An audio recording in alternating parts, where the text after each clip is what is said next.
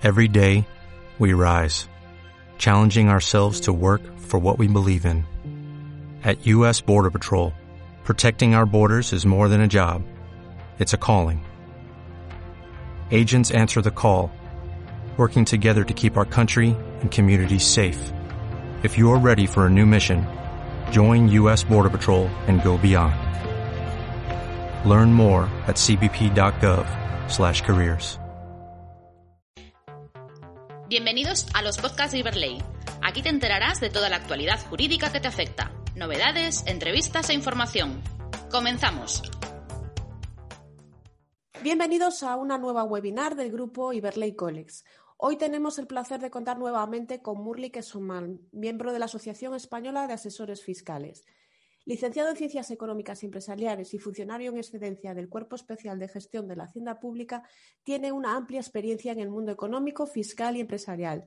A lo largo de su historia laboral ha realizado funciones de asesoría fiscal y de docencia y en la actualidad es auditor de cuentas. La webinar de hoy está dedicada al cierre fiscal y RPF 2020, tema de máxima actualidad teniendo en cuenta que acabamos de iniciar la campaña de la renta. Damos paso a Murli. Buenos días a todos. Agradecer en primer lugar a Iberley College la oportunidad de volver a contar conmigo para esta webinar sobre el cierre fiscal en el impuesto sobre la renta y a todos los que me estén, digamos, me vayan a oír. Voy a comenzar comentando en el impuesto sobre la renta. Lo que voy a hacer es, porque obviamente ver todo el impuesto sería imposible, pero sí comentar todas las novedades que afectan a la liquidación del impuesto que vamos a hacer o que ya hemos empezado a hacer la semana pasada durante estos dos meses y medio que tenemos hasta finales del mes de junio, pero no solo voy a ver las novedades, sino que voy a repasar además algunos conceptos que a mi juicio al menos son bastante interesantes tener en cuenta y que cuando estamos haciendo la declaración de la renta podemos aprovechar para asesorar a nuestros clientes. Asimismo voy a ir comentando aunque no sean novedades legislativas, sí algunas novedades jurisprudenciales que se han producido en los últimos meses.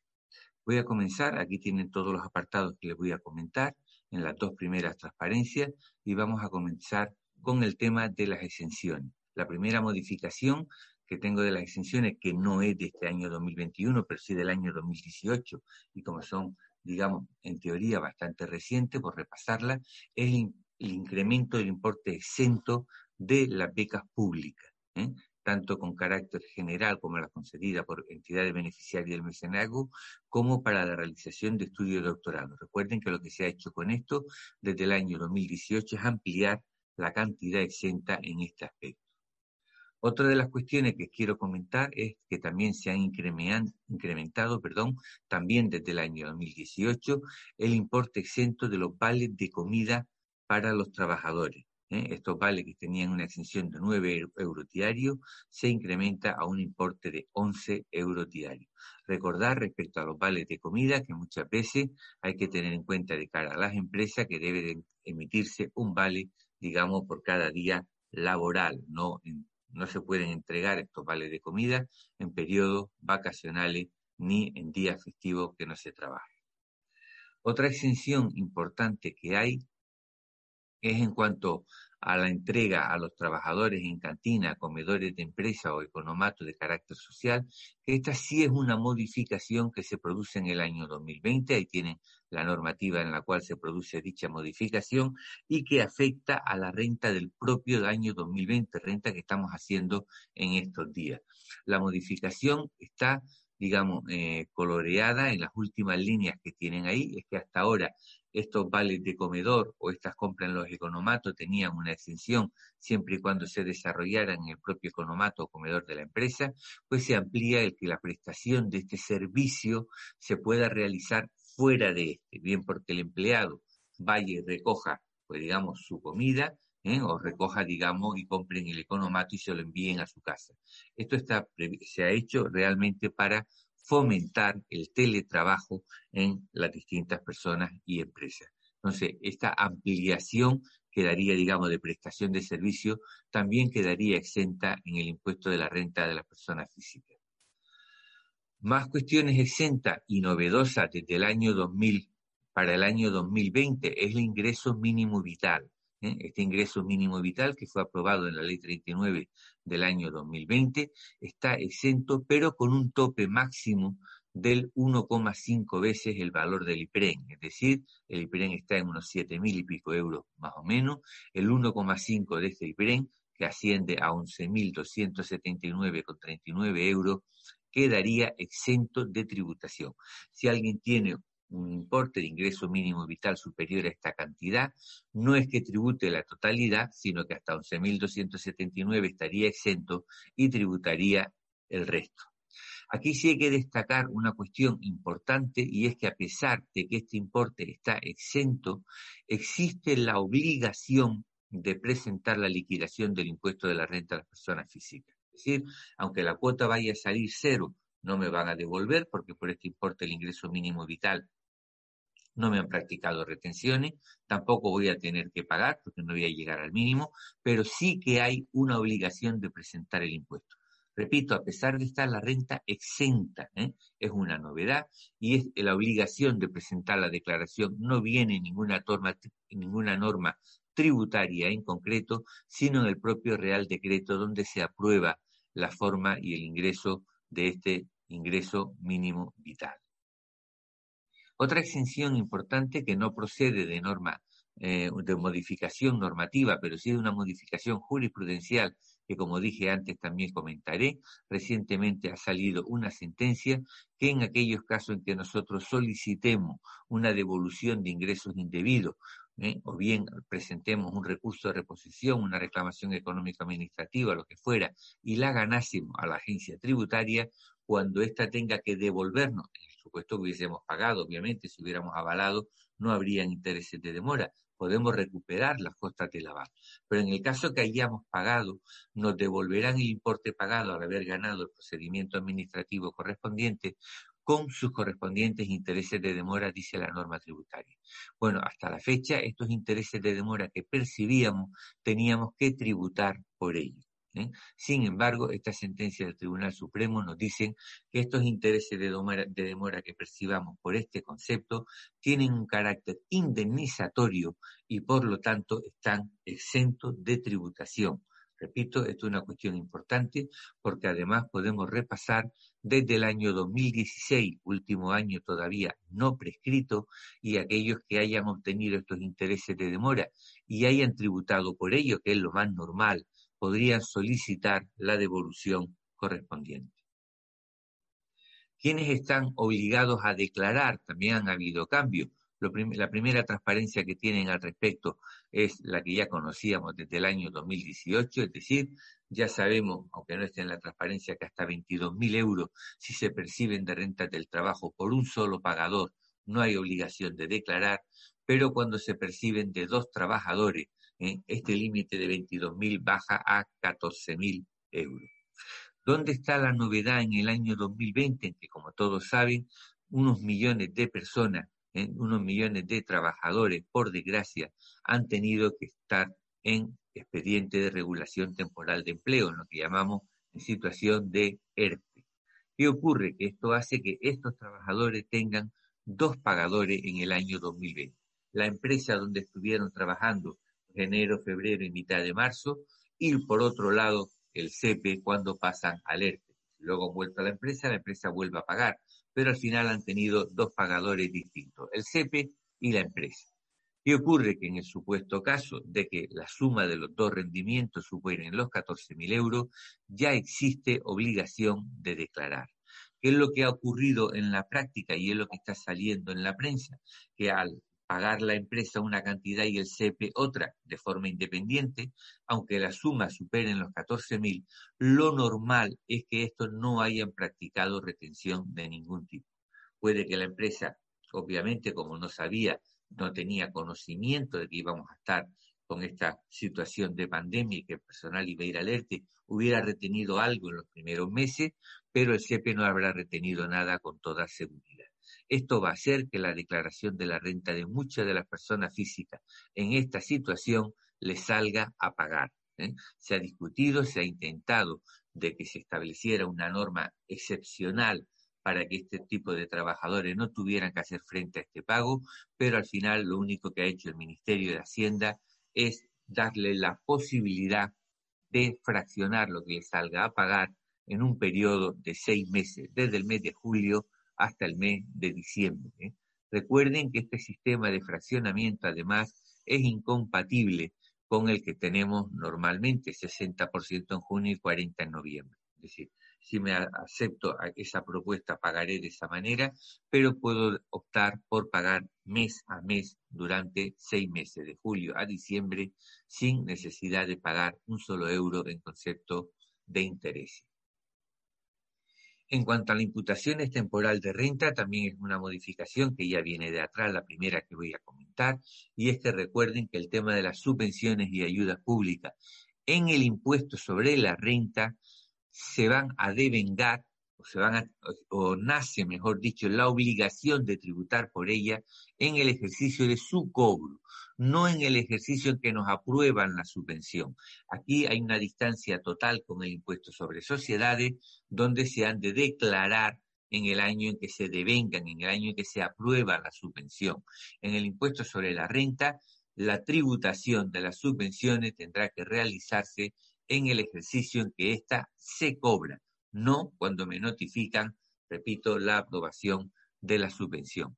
Otra cuestión a tener en cuenta dentro de la imputación temporal de renta, esto que voy a decir ahora no es una novedad, pero sí me gusta recordarlo porque no es una circunstancia que se dé con mucha frecuencia, y es que las pérdidas patrimoniales derivadas de créditos vencidos y no cobrados pueden, digamos, eh, declararse desde el punto de vista tributario y compensar con rentas positivas, siempre y cuando obviamente se cumpla algún requisito. O sea, imagínense ustedes el supuesto de que yo le doy un préstamo a una persona, a un familiar, ¿eh? y este no me lo paga, porque digamos, no tiene posibilidad de pagármelo. O yo he avalado ¿eh? un crédito a una persona ante una entidad financiera, este no la paga, el banco me ejecuta el aval, y cuando yo intento cobrar de esta persona tampoco puedo cobrar. Lo que está claro es que se ha producido una pérdida patrimonial. Bueno, esa pérdida patrimonial tiene efectos tributarios en el IRPF, los puede tener siempre y cuando cumplamos una de las tres condiciones siguientes. Que haya adquirido eficacia una quita establecida en un acuerdo de refinanciación o en un acuerdo extrajudicial de pago. Segundo, que el deudor esté en concurso. O tercero, que se haya cumplido el plazo de un año desde que le hayamos instado un procedimiento judicial.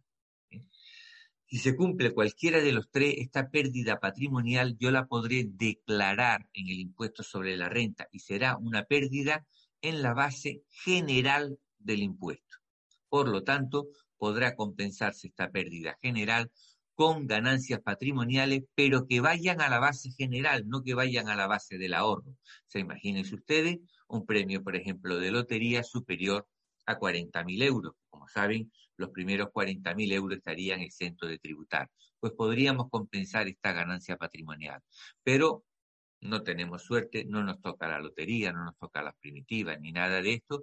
También esta pérdida patrimonial se puede compensar con el resto de rendimientos que van a la base general, sean rendimientos del trabajo, sean rendimientos de capital inmobiliario, sean rendimientos de actividades económicas. Obviamente no en su totalidad, pero sí hasta un máximo del 25% de la, del resto de los rendimientos que se hayan obtenido. Y aquello que no podamos compensar en este año lo podremos hacer en los cuatro años siguientes. Obviamente, si yo eh, declaro esta pérdida patrimonial y la compenso y luego resulta que logro cobrar el crédito con posterioridad, pues se me produciría una ganancia patrimonial, pero repito, en la base general del impuesto. Más modificaciones que han habido respecto a la imputación temporal, y esto sí que es una novedad porque se produce para el año 2020. Antes dije que en el caso de las subvenciones se han de declarar en este impuesto en el año en que se cobra, no en el año en que se nos notifica la subvención. Bueno, aunque yo tenga que tributar por ellas en el año en que se cobra, hay determinadas subvenciones, como aquellas relacionadas para jóvenes agricultores, ¿eh? al igual que las ganancias patrimoniales obtenidas también por estos jóvenes agricultores en previstas en el Marco Nacional del Desarrollo Rural de España, las tendremos que declarar en el año en que las cobramos, si queremos en su totalidad, pero tenemos la posibilidad también de declarar ese año en que se cobra solo un 25% de lo que hemos cobrado y el 75% restante en tres años a razón de un 25% cada año. Es decir, se nos da la posibilidad de que este tipo de subvenciones, este tipo de ganancias patrimoniales, este tipo de ayudas públicas, podamos tributar no todo en un solo año, sino en cuatro años, con lo cual conseguiríamos diferir el pago del impuesto. Rentas del trabajo personal. Bueno, en principio es un pequeño repaso en cuanto a la renta, a la reducción por rendimientos irregulares. Recuerden que la renta irregular, un 30% de la misma no tributa. Recuerden que el concepto de rendimiento irregular eh, se asimila, digamos, a cuando el periodo de generación de esa renta sea superior a dos años, aquellas indemnizaciones de trabajadores con antigüedad en la empresa superior a dos años, etcétera. A este respecto, simplemente recordar que esta reducción del 30% solo la puedo practicar una vez cada cinco años. Es decir, si la empresa me plantea objetivos cada dos años y un mes, yo lo podré practicar la primera vez, pero la segunda vez cuando me la dé, que serían a los cuatro años y dos meses, ya no podría aplicar la reducción del 30%, sino solo una vez cada cinco años. Sin embargo, este una vez cada cinco años es totalmente compatible con la indemnización por despido. Es decir, yo puedo obtener la indemnización por despido y antes, sin que hubieran transcurrido los cinco años, haber tenido también una renta irregular. Es decir, dicho de una forma muy simple, la indemnización por despido no cuenta efectos de estos cinco años, como si fuera algo excepcional. Más modificaciones un poco por tener en cuenta desde el punto de vista práctico. Recuerden que la entrega de acciones a los trabajadores de la empresa hasta un importe máximo de 12.000 euros estaba exento de tributación en el IRPF. Bueno, la modificación que se, última que se produjo hace unos años es que esta exención se mantiene siempre y cuando esta entrega de acciones se realiza en las mismas condiciones a todos los trabajadores de la empresa. Es decir, yo no puedo entregar acciones a Pepito o a Juanita porque me caen bien o porque creo que trabajan mejor que nadie, sino que tengo que hacer una entrega de acciones poniendo las condiciones y cualquier trabajador que cumpla esas condiciones, aunque no sea Pepito y aunque no sea Juanita, tendrían que tener derecho a esa entrega de acciones. Si no lo hago de esta manera, sino que lo hago de una forma particular, esa entrega de acciones que perciban los particulares no estarían exentos de tributación. Otra cuestión que hay que tener en cuenta en la renta del trabajo es la renta en especie por utilización de vivienda. Recuerden que se valora en un 5% del valor catastral revisado si no se ha revisado en el 10%. Recuerden que esto es importante tener en cuenta también que la retribución en especie por utilización de vivienda está limitada en el 10% del resto de los rendimientos del trabajo personal. En el caso de los automóviles, la retribución en especie se valora en un 20% del valor de adquisición, no del valor neto contable que tenga en la empresa, sino del valor de adquisición, que esto es importante, si bien si se considera eficiente energéticamente, se puede reducir hasta un 30%, es decir, podría llegar a ser un 14% en vez del 20%. Esto es importante señalar en el caso de la retribución en especie de automóviles, que siempre es por el valor de adquisición. A mí me costó el coche 20.000 euros, un 20%, tributo en especie 4.000. Pero el año 1, el 2 y el año 10, si sigo utilizando el mismo coche, aunque en la empresa esté valorado por su valor residual, y a lo mejor el valor residual son 500 euros, pero yo sigo, sigo que teniendo que tributar por 4.000 euros. Yo siempre digo que en el caso de retribución en especie de automóviles, una vez transcurridos los primeros años, habría que hacer los números correspondientes, porque a lo mejor interesa que el trabajador compre el automóvil que le va a salir más barato que seguir tributando como renta en especie. Otra cuestión a tener en cuenta dentro de la renta del trabajo y que sí que es una novedad en este año 2020 es la prestación extraordinaria recibida por cese de actividad, es decir, una persona física que realiza actividad económica y tributa como tal, pero cesa en su actividad debido al COVID. Esa prestación extraordinaria que percibe no tributa, a pesar de proceder de que ha cesado en su actividad económica, no tributa en actividad económica, sino que ha de tributar como renta del trabajo personal.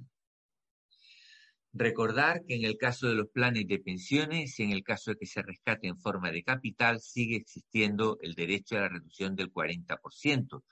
Pero esto recuerden que viene con carácter transitorio desde el año 2007, es decir, solamente aquellos derechos consolidados que rescatemos procedentes de aportaciones realizadas con anterioridad al 1 de enero del año 2007 se podrá reducir en un 40% a la hora de tributar. En el caso de los derechos consolidados por aportaciones realizadas con posterioridad a la fecha 1 de enero del 2007, no tienen derecho a reducción de ningún tipo.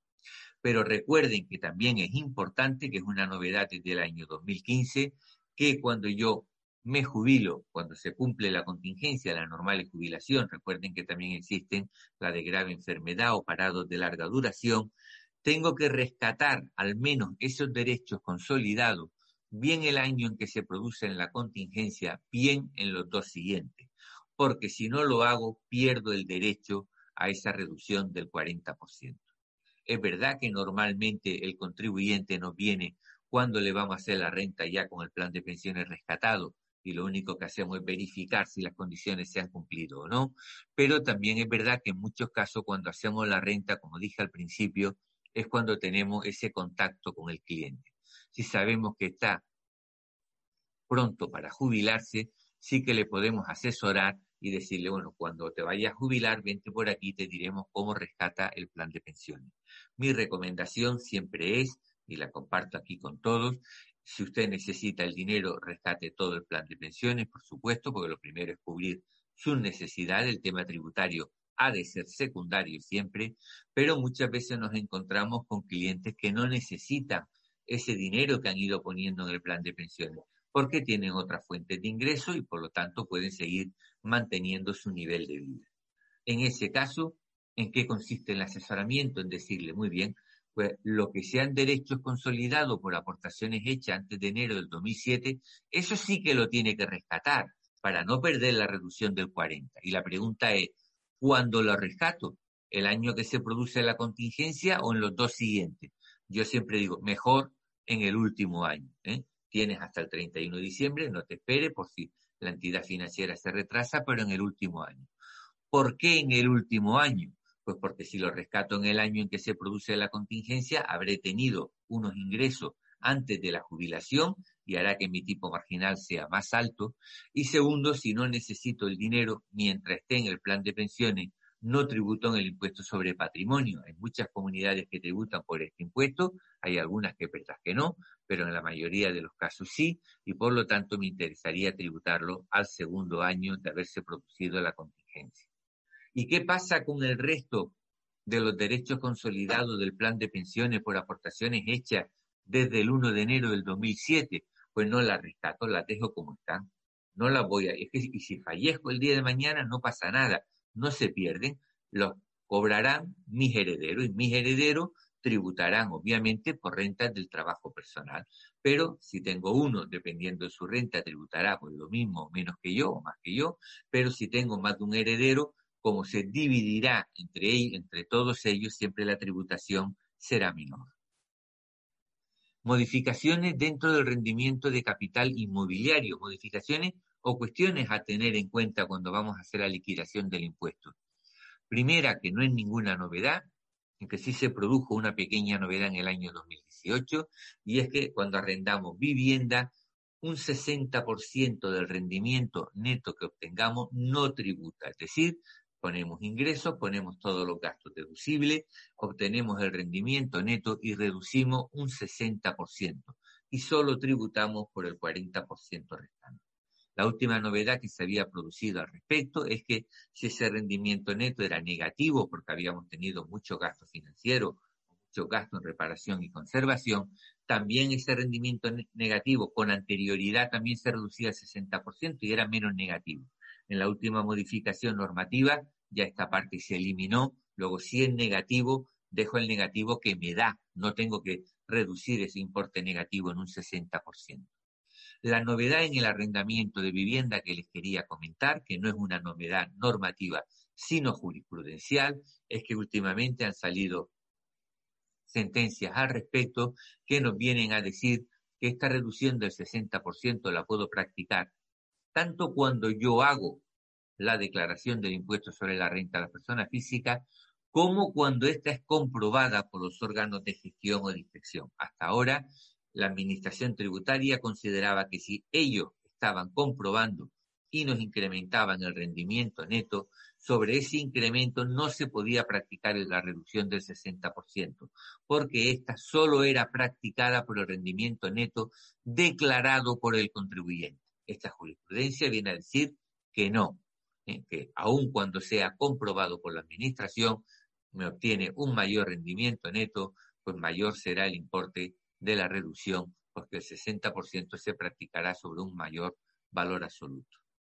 Recuerden que desde el año pasado se creó una problemática en cuanto a la dotación a la amortización del inmovilizado que tenemos afecto a capital inmobiliario, sobre todo en aquellos destinados, más que destinados, perdón, aquellos cuya propiedad se adquirió de forma lucrativa, es decir, vía donación o vía herencia. En esos casos, la administración entendía que la base del cálculo de la amortización, esa base en la que aplicamos el 3% era el importe que nosotros habíamos pagado, es decir, gastos de notario, plusvalía municipal, eh, impuestos de donaciones o de sucesiones y gastos de registro. Y sobre eso se aplicaba el 3% hasta, eso sí, el valor que se hubiese fijado en el impuesto de sucesiones y donaciones.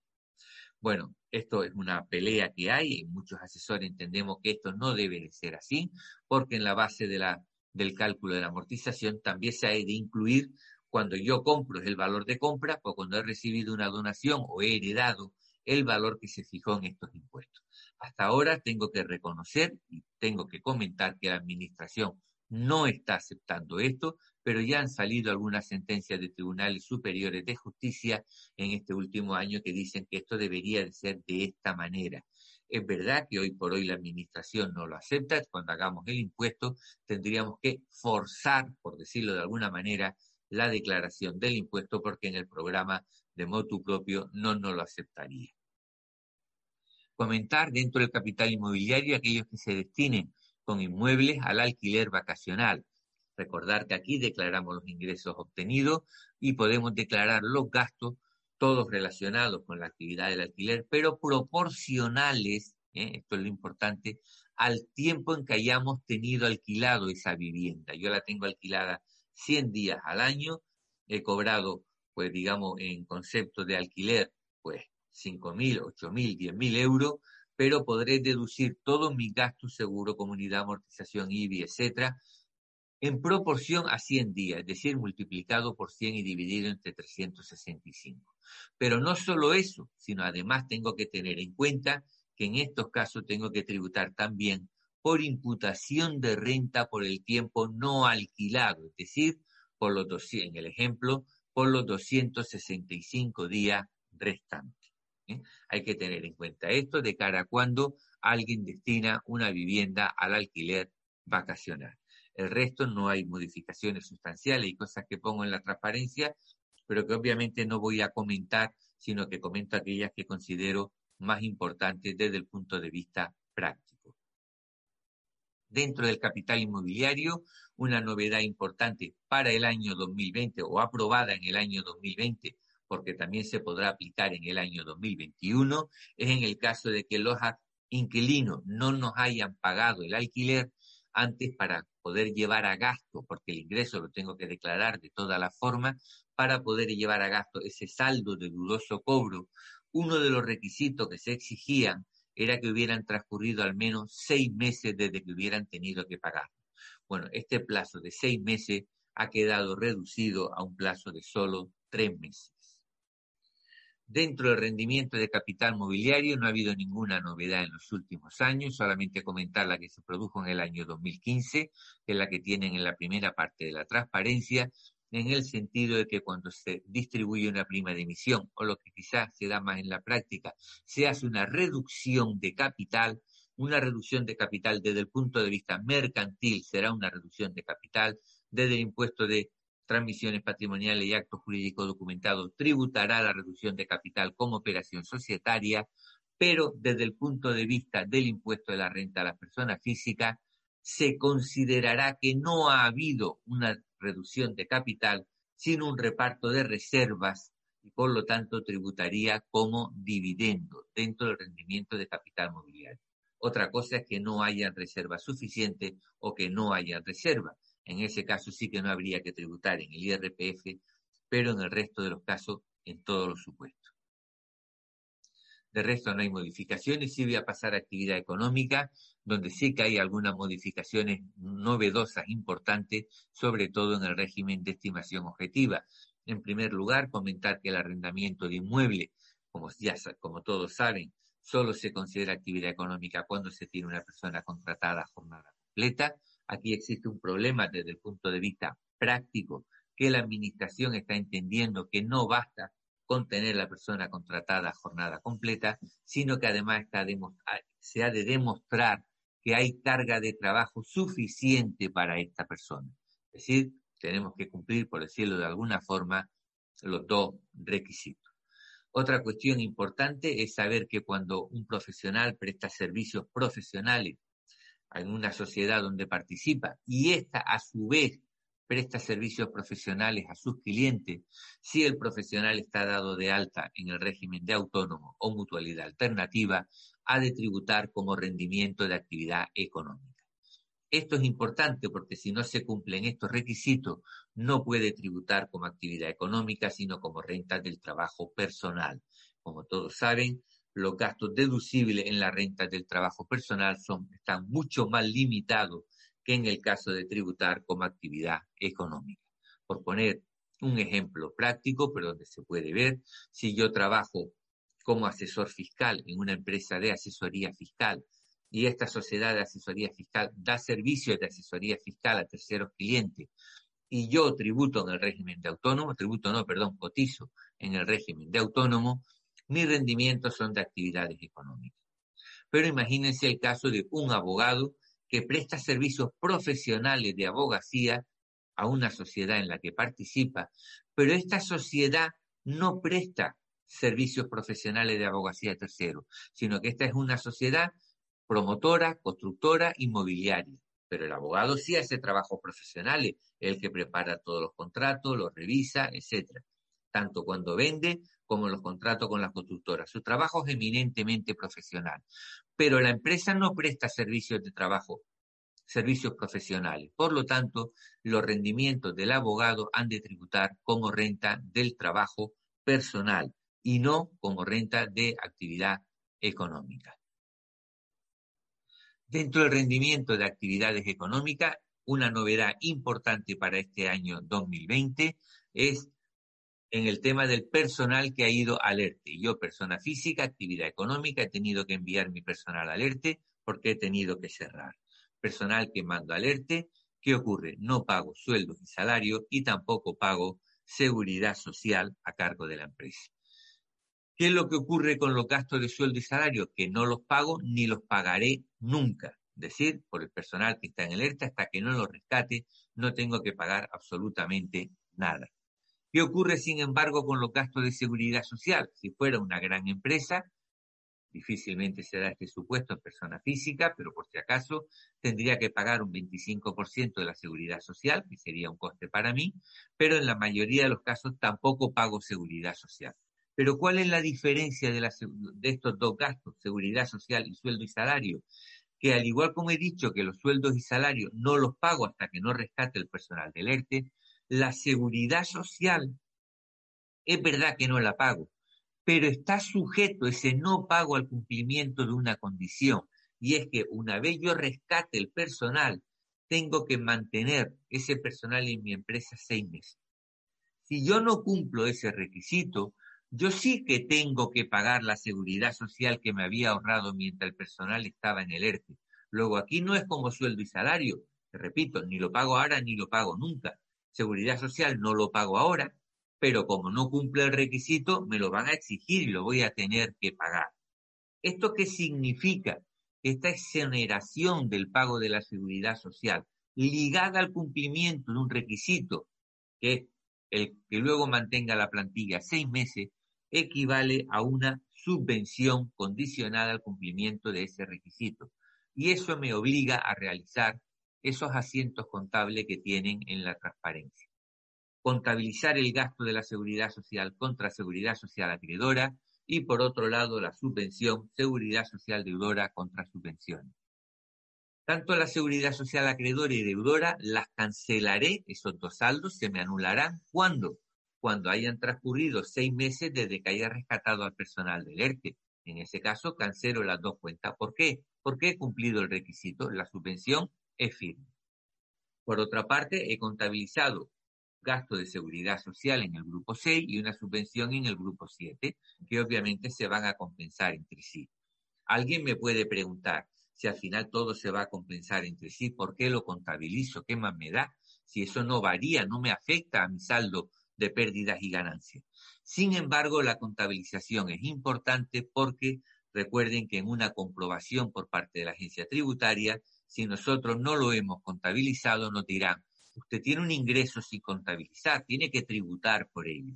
Cuando nosotros le contestemos, sí, pero es que esto está compensado por el gasto, nos dirán, recuerden una cosa, un gasto no contabilizado no es deducible.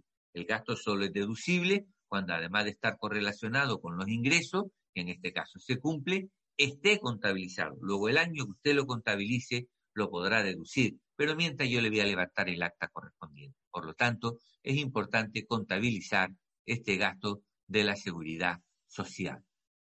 Repito, sueldo y salario no hago nada, gasto de la seguridad social obligatoria su contabilización.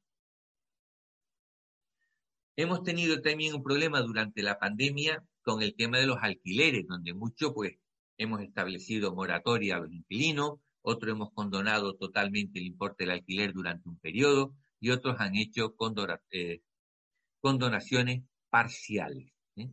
En realidad, esto no nos va a afectar a la cara del impuesto, a, a la hora de hacer el impuesto sobre la renta. Yo les he puesto aquí una serie de transparencias que voy a traspasar, que es lo que tendríamos que hacer en una situación normal cuando esto se produce, ¿eh? porque así nos lo dice la normativa del ICAC y le tengo puesto un ejemplo al respecto para que lo tengan de cara a un futuro. La realidad es que en el mes de febrero de este año, ¿eh? no recuerdo la fecha exacta, el ICAC sacó una resolución diciendo que debido al caso atípico, el caso excepcional que estamos viviendo con la pandemia, para este supuesto de moratoria de condonaciones totales o de condonaciones parciales en los alquileres motivados por la pandemia, aun cuando sean actividad económica, se ha de tributar por el alquiler fijado finalmente. Es decir, yo tenía en un contrato mil euros, pero he pactado por la pandemia cobrar solamente 400, pues declararé en actividad económica 400. En capital inmobiliario no dije nada porque no hay problema, declaramos en función del alquiler que haya pactado con el cliente, con todas las modificaciones que hayan. O sea, si yo he modificado a 400, declaro 400. Pero en actividad económica la norma del ICAC no lo permitía. Sin embargo, ahora y de forma eh, totalmente novedosa, sí que lo permite. Por eso las transparencias anteriores no he hecho, no he insistido en ellas, pero sí la mantengo para que con carácter general todo el mundo pueda saber, no es una cosa que se da con frecuencia, pero si se le diera el caso, aplicarlo. Si hay un caso donde se da con frecuencia y que muchas veces mis clientes no hacen hasta que no nos damos cuenta y le obligamos a rectificar, y es cuando muchas veces se alquila sobre todo un local y se dice, venga, te alquilo el local, pero hasta que tú lo acondiciones, los tres primeros meses no te cobro alquiler. No se puede decir que se cobra cero, hay que ponderar en función del total periodo de alquiler y contabilizar el alquiler correspondiente. No tiene incidencia en retenciones, no tiene incidencia en IVA o en IGIC, pero sí tiene incidencia en el resultado contable. Repito, no voy a insistir porque este año como periodo excepcional no hay que tener en cuenta esa circunstancia. Dentro de la actividad económica, al igual que comenté para el capital inmobiliario, ¿eh? para poder deducir un crédito moroso, un deterioro de crédito, ese requisito de que transcurrieran seis meses queda reducido a tres meses, tanto para el año 2020 como para el 2021, es decir, el cambio vale tanto para capital inmobiliario como para actividad económica. Dentro de la, actividad económica eh, se produjo un cambio en el año 2018, quiero volver a recordar, sobre todo para profesionales que realizan la actividad económica, digamos, en su propia vivienda, utilizando parte de la vivienda. Bueno, siempre se había podido hacer, o sea, tanto no solo del 18 para acá, sino con anterioridad, en el 17, 16, etcétera, aunque sé que en la práctica mucha gente no lo hacía, pero la norma lo permitía, y es que si yo tenía en mi casa, imagínense, 120 metros, un despacho con 12 metros, que representa el 10% de mi casa, siempre y cuando obviamente hubiera cumplido también los requisitos formales de estar dado de alta en el censo como local afecto a mi actividad, yo podía tener todo el derecho para deducir un 10% de la comunidad, del IBI, del seguro, de los gastos financieros si la vivienda estuviera, eh, hubiese sido adquirida con un préstamo, si la vivienda fuera alquilada un 10% del importe del alquiler, siempre lo podía deducir, pero solo esos gastos inherentes, digamos, a la propiedad de la vivienda, por decirlo de alguna manera. La novedad está en que en el año 2018 se permite además, repito, además, aplicar un 30% a la proporción de la utilización del espacio de los gastos de agua, gas, electricidad, telefonía e internet. Es decir, en el ejemplo que he puesto, si mi, despacho ocupaba en mi casa un 10%, el 30 del 10 sería un 3%, yo podría deducir un 10% de comunidad, IBI, gasto financiero, seguro, etcétera, y un 3% del total de gasto de agua, gas, luz, telefonía, internet, etcétera. Esto es importante saberlo, pero sí que voy a comentar también algunos posibles inconvenientes. Si yo estoy deduciendo estos gastos y estoy deduciendo también por inversión en vivienda habitual, la administración nos puede decir que mi vivienda habitual es el 90% de mi casa, porque el otro día es mi despacho. Luego, de la base de deducción para aplicar el 15% de deducción por inversión en vivienda habitual, solo podré aplicar el 90%. Si yo tengo más de 65 años y vendo mi casa, esa renta, esa ganancia patrimonial que obtengo, que en teoría debería de estar exenta, estaría exenta en un 90%, porque yo estoy vendiendo un 90% mi casa, pero un 10% en mi despacho. Si yo vendo y me acojo a la exención por reinversión, porque no tengo la edad de los 65, solo podré aplicar exención por reinversión un 90% de mi ganancia patrimonial. ¿eh? Luego son cuestiones que hay que tener en cuenta a la hora de tomar estas decisiones. También es verdad que si yo preveo que voy a vender mi casa, pues tres años antes me doy de baja en el censo como local afecto de mi casa, mi despacho profesional, y a los tres años el bien quedaría desafectado y volvería a tener la ventaja de un 100% de exención o un 100% para la exención en reinversión en la vivienda habitual. También otra modificación que se produjo en esa norma del año 2018 es que los gastos de manutención del propio contribuyente, ya que de los trabajadores cuando cumplen requisitos ya estaba legislado desde hace muchos años, pero los del propio contribuyente, siempre y cuando se realicen en establecimiento de restauración y hostelería y se abonen mediante tarjeta de crédito, medio electrónico de pago, con el mismo límite que tenían la dieta para los trabajadores, es decir, caso más normal 26,67 euros, pues sería un gasto totalmente deducible. Cambios que se han producido en el año 2020 y que tenemos que tener en cuenta ahora cuando vayamos a hacer el impuesto sobre la renta de dicho año. Se han producido unos cambios importantes en el régimen de estimación objetiva. El primero, y el que más nos afecta de cara a hacer la declaración de la renta, es que hasta ahora teníamos una reducción del rendimiento neto, una vez aplicábamos a todos los módulos los coeficientes correspondientes, teníamos una reducción genérica de un 5%. Este año, cuando hagamos la renta del año 2020, esa reducción genérica no será del 5%, sino que será del 20 o del 35%, dependiendo de la actividad que se estuviera realizando. Normalmente las actividades relacionadas con hostelería van a tener el 35% y la mayoría de las demás el 20%. En función de la actividad, acudiendo a, esta orden que tienen ahí, al anexo, sabremos si le corresponde el 20 o el 35%. Pero repito, es una ventaja importante. Otra ventaja importante aunque no afecta de ahora de cara al impuesto que vamos a hacer de la renta, pero sí al asesoramiento al cliente y porque es una decisión que tenemos que tomar antes del 20 de abril de este año, todavía estamos a plazo, en plazo hoy es día 12, y es aquellos contribuyentes que hubiesen renunciado al régimen de estimación objetiva para tributar por el régimen de estimación directa, como ustedes saben, durante los tres años siguientes tienen que obtener su rendimiento por estimación directa. Puede darse el caso de que contribuyente en el año 2020 renunciaran, pero ahora, si ellos llegan a saber que se iban a producir todos estos cambios, pues no hubiesen renunciado a la estimación objetiva. Y lo que quieren es seguir en estimación objetiva porque han visto todos los cambios.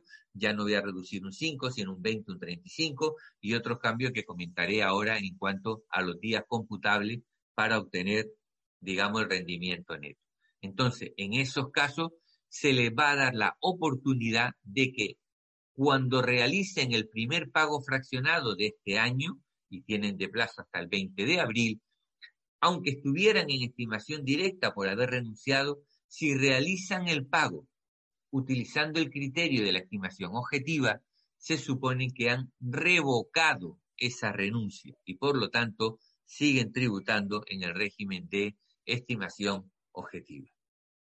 Volviendo al impuesto sobre la renta a la persona física, recuerden, y dentro de la estimación objetiva, otra novedad del año 2020 es que los 99 días que duró el estado de alarma, desde el 14 de marzo creo que recordar hasta finales de junio, ¿eh? no se computarán de cara a obtener el rendimiento neto en estimación objetiva. ¿eh? Esos 99 días no se tendrán en cuenta.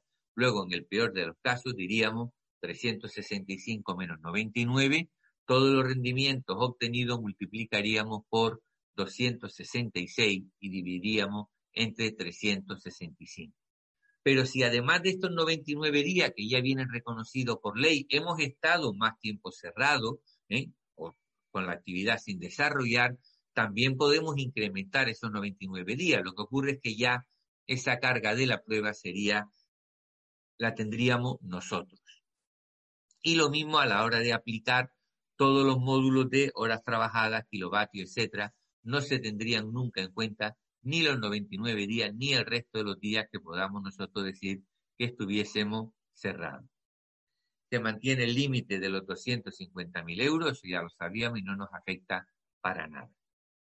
Cambiando de fuente de renta, voy a comentar algunas cuestiones en cuanto a las ganancias y pérdidas patrimoniales. Recuerden que en cuanto a los coeficientes de abatimiento se mantienen hasta un límite máximo de 400.000 euros, eso tenemos que tenerlo en cuenta. Recuerden que en el caso de ganancias patrimoniales obtenidas por personas mayores de 65 años y hasta un tope de 240.000 euros que eran reinvertidos en una renta vitalicia en un periodo de seis meses no tributaban.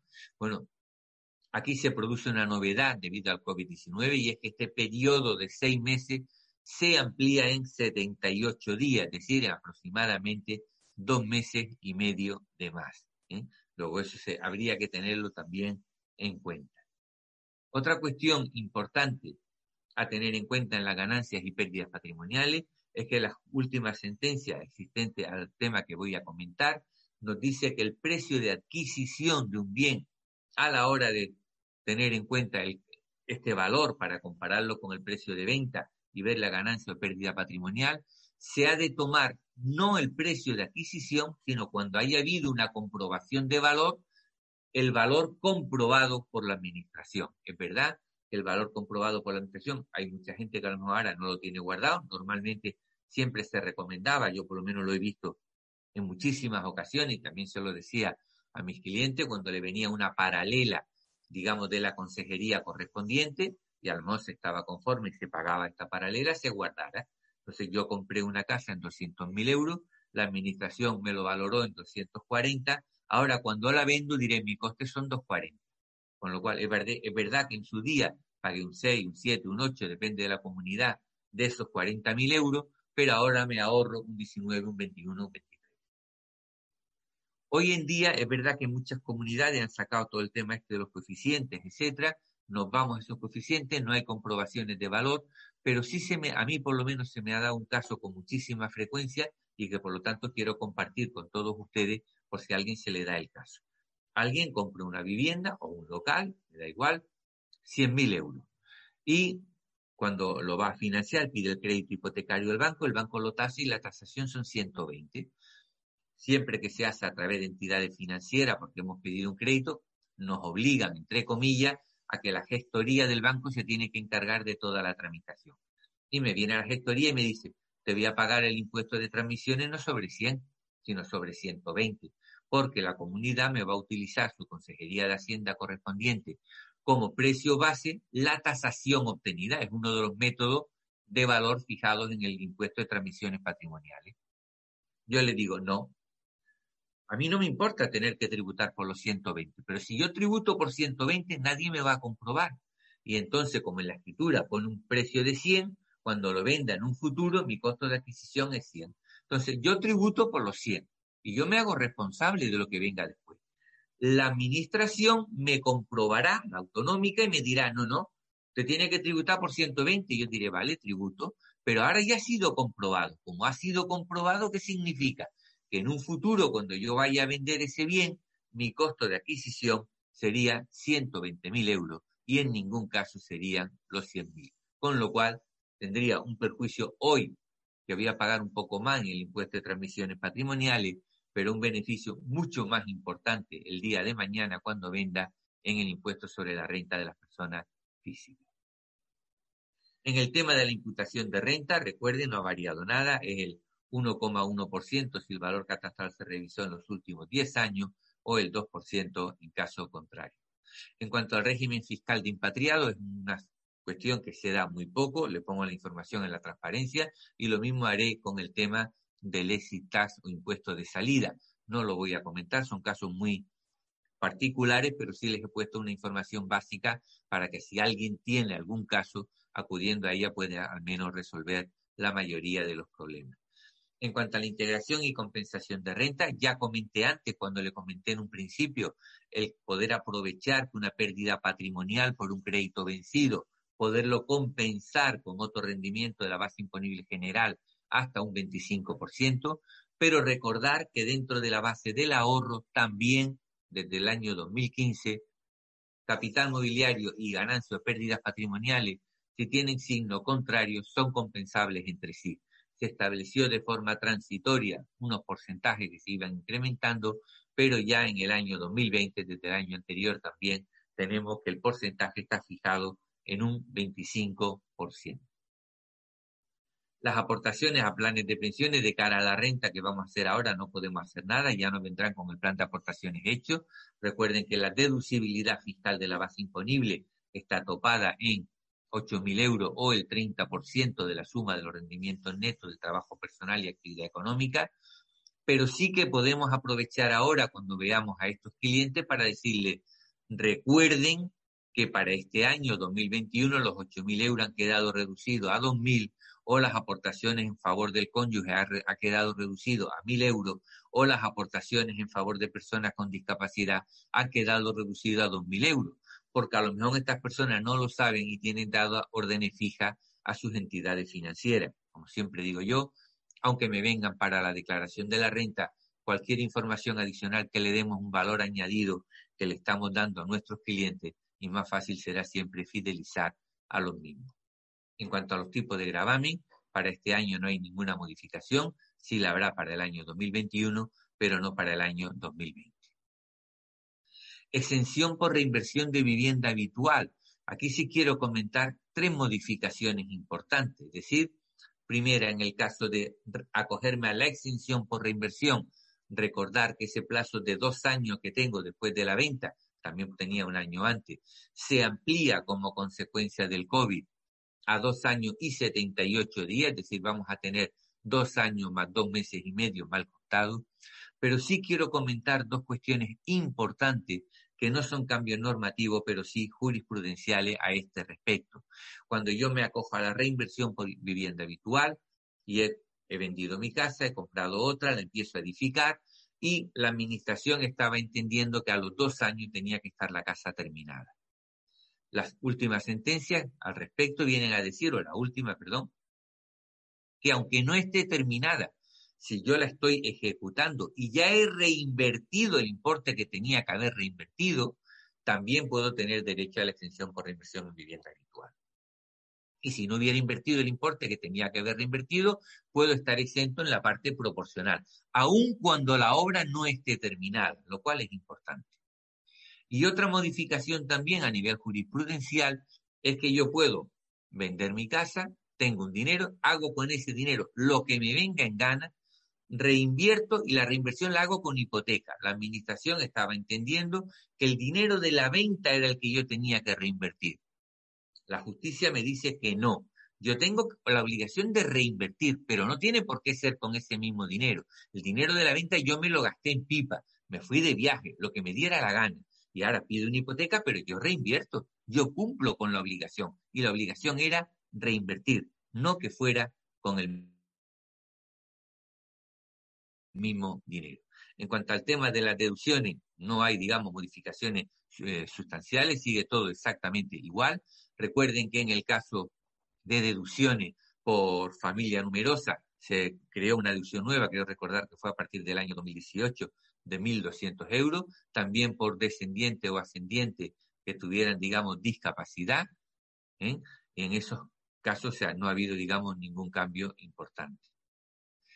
Un cambio importante que sí que afecta además al año 2020 es que debido a, las donaciones para apoyar al COVID-19, se incrementa ese 75% para los primeros 150 euros al 80% y el 30% restante se mantiene, pero el 35% si mantenemos los dos años, digamos, perdón, y se incrementa 5 puntos el del 30% y se incrementa otros 5 puntos si mantenemos que los dos últimos años hubiéramos mantenido el mismo importe donado y a la misma institución.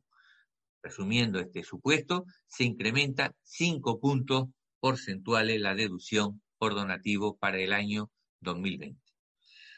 Otra cuestión importante, esta es desde enero del 2018, pero la saco a colación por lo que voy a decir a continuación. Recuerden que además de la deducción por maternidad de 1.200 euros que tenemos, que podemos cobrar a razón de 100 euros mensuales, se estableció desde el año 2018 una deducción similar en lo que voy a comentar por gastos de custodia, es decir, cuando eh, tuviéramos un niño, niña menor de tres años en guardería o centro de educación infantil.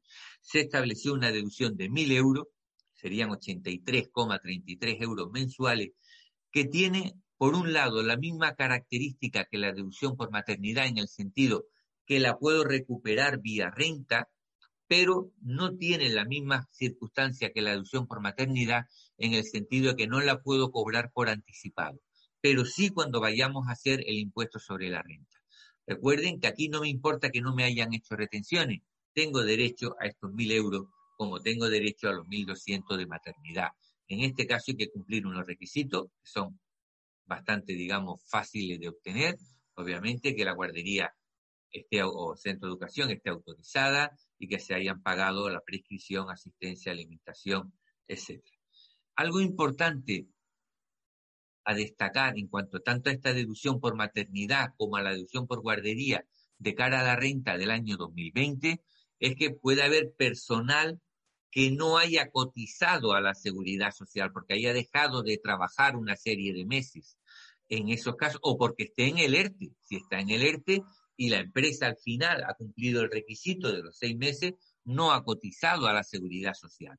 Y entonces la administración entiende que no hay derecho por esa meses, por esa parte proporcional, ni a los 83,33 euros de la guardería, ni a los 100 euros de deducción por maternidad. Yo en mi opinión personal discrepo, pero esa es la opinión de la administración, porque yo entiendo, si antes dije que el ICAC, es verdad que no es un organismo tributario, me dice que la seguridad social se devenga, lo que hacen es darme una subvención, se cumple el requisito, si se ha devengado, es como si estuviera cotizando. Es verdad que la administración se basa en que esa cotización no se paga y como no se paga, no hay derecho a la deducción correspondiente. Ya dije que no iba a comentar nada en cuanto al impuesto de salida o el exit Creo que además he cumplido perfectamente también el horario, una hora exacta. Pues muchas gracias a todos por su asistencia y sobre todo por estar aguantándome esta hora. Muchas gracias. Agradecemos tu participación, Murli. Deseamos a todos que esta webinar les haya sido de utilidad. Muchas gracias a todos por su asistencia. Gracias por haber llegado hasta aquí. Esperamos que la información te haya sido útil. Suscríbete y nos escuchamos en el próximo podcast. Every day, we rise, challenging ourselves to work for what we believe in. At U.S. Border Patrol, protecting our borders is more than a job, it's a calling. Agents answer the call, working together to keep our country and communities safe. If you're ready for a new mission, join U.S. Border Patrol and go beyond. Learn more at cbp.gov/careers.